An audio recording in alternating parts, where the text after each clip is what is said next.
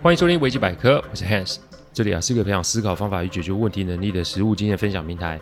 各个空的话，请 Google 维基边界便可以找到我们。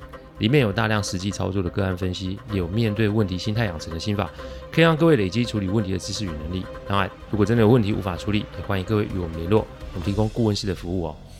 维基百科分享每个个案都是经由向案件当事人或是客户取得同意及书面授权后才开始制作。我们每个个案都会先用文字档打好，再进行录制。录完后交由案件当事人及客户听过，待他们觉得没有问题之后，我们交由后制并上架。这是我们音频制作的程序。希望各位在分享维基百科之余，也可以向身边的人说明制作过程，好让，他们可以安心哦。好，不要屌我，我知道今天是十月连假第一天，但是我们这一周还是维持两更。各位，你们要知道，我下礼拜要去日本，那下礼拜四去日本，下下下下礼拜四五才回来，所以呢，我现在也在想办法，就是呃，在出国前把音频录制好，否则啊，录音设备又要带出去，又要在国外录了。我还是那一句话，就是说我希望我可以维持一周两更，但是因为事情真的太多，所以上架的时段可能不会这么固定，但是我会维持一周两更哦。呃，最近我们国内呢事情蛮多哦，我还是老话一句哦，你没有没有事情不要去掺和别人的事情，因为我们连资讯的真伪都搞不清楚。你如果贸然的加入，其实不但会伤了别人，也会害了自己。呃，环境好不好，其实跟我们每个人的心态是相关的。每天进行那无谓的争辩，然后想尽办法包装自己，营造出那个不属于你的假象。无论你怎么规划，到最后都会出错的。所以我再次提醒大家，不要因为一时的冲动就搞出更多的事情出来哦。我们这一行啊，其实说实的，看的是人生百态啊。当然，到我们手上的案子哦，通常是问题居多，而且是到不得不处理的地步，负面的东西百分之百啊。所以我一开始从事这一行的时候，我几乎每天都不能睡好，因为你总会觉得，哎，人性怎么可以这么扭曲哦？到现在将近二十年，反而会现在是感谢这些负面的东西，因为负面才可以让我们珍惜正面的可贵哦。我想跟各位说的是，世界上没有一个地方是完美的，世界上也没有一个人是圣人。因此，我们每天所见到的错误，那叫正常；每天所见到的谎言，那叫人性；每天所看见的互相攻击，那叫恐惧哦。所有的事情都有不同的面向。我们要做的不是去改变别人的认知，我们要做的是先花时间在自己的身上，问问自己：如果我们跟当事人处在同样的局势里面的时候，我们会怎么做？不要说你不会犯错，不要说你不会犯错，不要说。你不会说谎，不要说你不会批评哦。如果我们也会做出跟他们一样的选择时，那不就结了吗？那有什么好生气及看不惯的呢？大多的怨气其实来自于自己对自己人生的不满及不安。我再说一次，大多的怨气是来自于自己对自己人生不满与不安。因此，能解决你不安的那个人，不见得是你自己啦。但是，谩骂他人、与别人发生冲突、批评别人。也绝对没有办法解决掉你现有的问题，所以多花时间在自己身上，多思考，少开口。每一个人在人生的路上都会遇上不同的挑战与困难。你现在不处理，你选择绕开，它的确是个方法。但绕过去之后，也许在将来的某一天，你还是得要面对相同的问题。这跟信仰没有关系，这也不是什么灵异事件啊，这纯然就是生命的规律哦，如此而已。所以你要每天怨气冲天的看那不爽，看这不顺眼吗？好好想想。最近我们的社会出现了不少的冲突事件，所以是时候想想，如果你是事件中的当事人或关系人，或甚至是旁观者的时候，你会做什么选择？先想后说这四个字，希望大家记在心中，因为凡事都冒着得罪人的风险，其实对自己是最伤的。好，我们开始今天的案例哦。整理这个个案的时候，其实我们家中也面临到相同的问题哦。我的母亲目前已经是不良于行了，从一开始的脚部受伤，到后来的脊椎神经受损严重，需要接受手术。这一路以来，其实让我们家人啊都承受到不少的压力哦。正好这些年我也处理过不少的案例，所以今天我会做一些基本的介绍，那就是当你家中的长辈生病的时候，我们要做什么样的准备。但我先提醒各位，我今天介这个介绍对象是我们的父母。我之前有说过很多次，在不同的情境，你就要不同的认知与准备。不在其位，不谋其职。自己家的事情自己处理就好，你不要去掺人家家庭的事。因此，每个家庭是不同的，哪怕是亲如兄弟姐妹也是如此。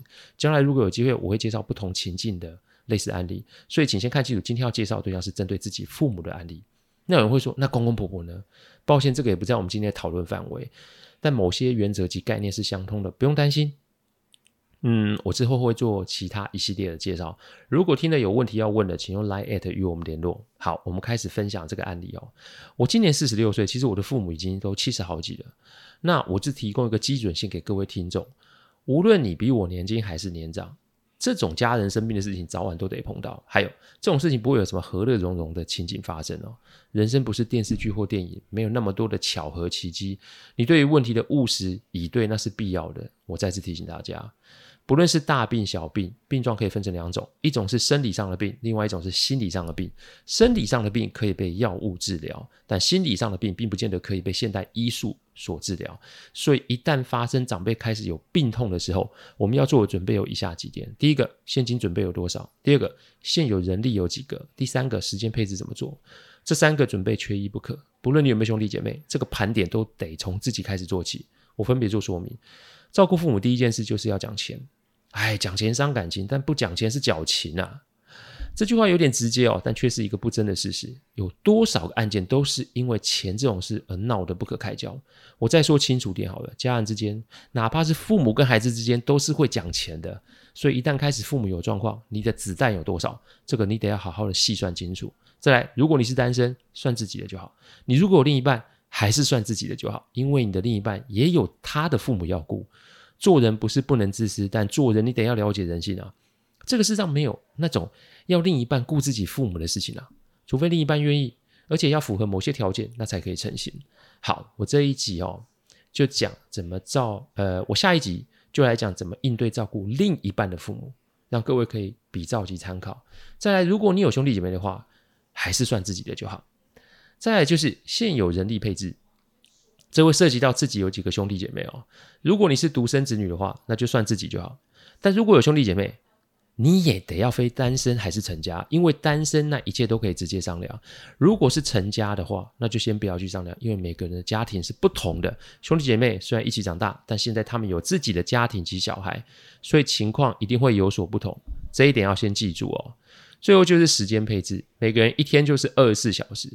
工作家庭就会占据掉我们大部分的时间，所以你可以空出来的时间有多少？请记得一定要衡量自身的条件做盘点。切记，我是说切记，不要让自己连休息的时间都没有。你若是倒了，那你不就没办法照顾父母，或甚至是也让其他的家人受累，不是吗？有自知之明跟自私是两码事，没自知之明进而造成他人的负担，那就是真自私了。想出钱出力很好。但时间配置一定要务实以对，否则就是增加更多的风险。好，我们的前置介绍讲完了，接下来我们要讲的就是关于家中长辈生病时，我们该有的心理认知。第一个认知，你做是你做，跟别人无关。照顾病人不是一件轻松的事。再者，长辈其实如果生病，心情也不会太好。最常见的就是长辈开始挑剔比较。挑剔就是觉得，哎呀，晚辈动作慢啊，或是不够到位啊。比较就是说，谁家长辈生病，哪哪个家的晚辈多会照顾，又有多会照顾啊。不论是哪一种，对于现场照顾者来说，都会是一种精神上的压力。我先讲，我不会跟大家说不要跟病人计较，我会说忍不住直接开干。没错，我再说一次，忍不住就直接开干啊，这样子不会刺激到病人吗？可是这个世上没有规定什么病人最大这种事吧？病人的。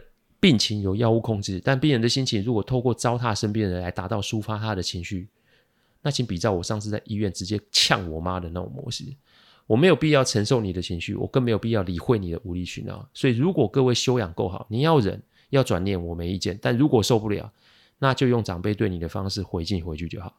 你不要忘记，如果你挂了，受害的不只是你，搞不好其他人都会受拖连。这一点要记住。说完对病患的部分，接下来是对其他人，那也是一样。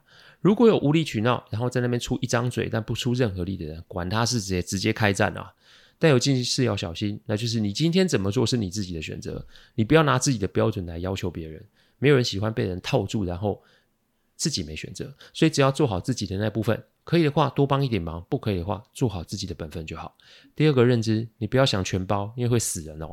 前面有讲到人力配置的问题哦，但不论听众你是独生子女还是兄弟姐妹，有兄弟姐妹其实都一样，照顾病人我有丰富的经验。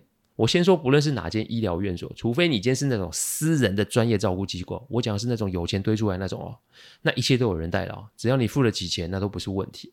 但只要一般的医疗院所，哪怕是单人病房啊，居住环境其实就是不比家里，会有很多的不方便，会有很多的变数。基本上你的休息时段就是会被打断。光是一个固定查房就会让你没有办法好好休息，所以记得不要逞英雄。因为照顾病人最大的风险不在于病人本身，通常是照料者会因为过度的疲乏而累倒，甚至是病倒。所以你是一个人的话，那就在你能力所及的范围内找帮手，不要什么自己都来，不要什么都自己来，因为你绝对没有办法一个人来哦。第三个认知：出钱不出声，出力不比较。这次我妈住院，我做的就是性看护，然后那个费用呢，我出就好。我姐本来说要顾啊。但在我的劝说下，就让她打消念头，仅此而已。我现在能做的就是出钱不要出声，出力不要比较。我的收入比我姐高很多，我也懂我姐的想法，可能是因为想要省钱，所以要自己来做。我的心态很简单，我希望我的每个家人都健健康康，因为我妈手术完还有一段不短的康复期间，这中间要复健要干嘛多了，要出力，等到那个时候再说。所有的人趁我妈动手术的期间可以休养生息。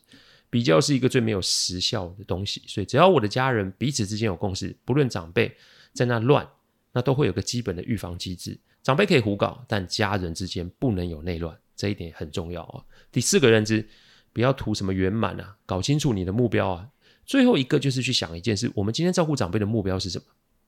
我想应该是康复出院，或是将病情做到一定程度的控制吧。所以在这个目标以外的事情，那就不是我。最要顾及的，不必事求圆满，因为我们怎么做都会有人不满意，所以跟着医生的指示，将病人的状况顾好就好。所以如果病人无理取闹，那就是用别的方式应对。如果所如我所说，开战就是一个最好方法。在，请理解一件事情，甚至是现实，不出钱不出力，只会出嘴的人，对你是一点帮助都没有。那种所谓的关心，其实讲一句白的，就是放屁兼浪费时间。所以你万一陷入选择困境的时候，列出你的优先顺序。任何对于长辈身体状况没有注意的事情，那就是不用去做。无论对方是你的谁，不用论辈分，一切都予予以排除。病人之外，最重要就是照顾者的状态。孝子孝女顾不了病人啊，实事求是的人才有办法顾好病人。其实相关的细节会很多，但限于篇幅，我这一集只能列出基本的说明。将来有机会，我会再做其他更细部的介绍。我希望今天这一集啊，对大家会有一些帮助。感谢各位聆听，听完之后，如果任何意见及问题，请上网站危机编辑留言。我们每周都会有新的主题分享，各位有任何想听的主题，也都可以让我们知道。再次感谢大家，我们下次再见，拜拜。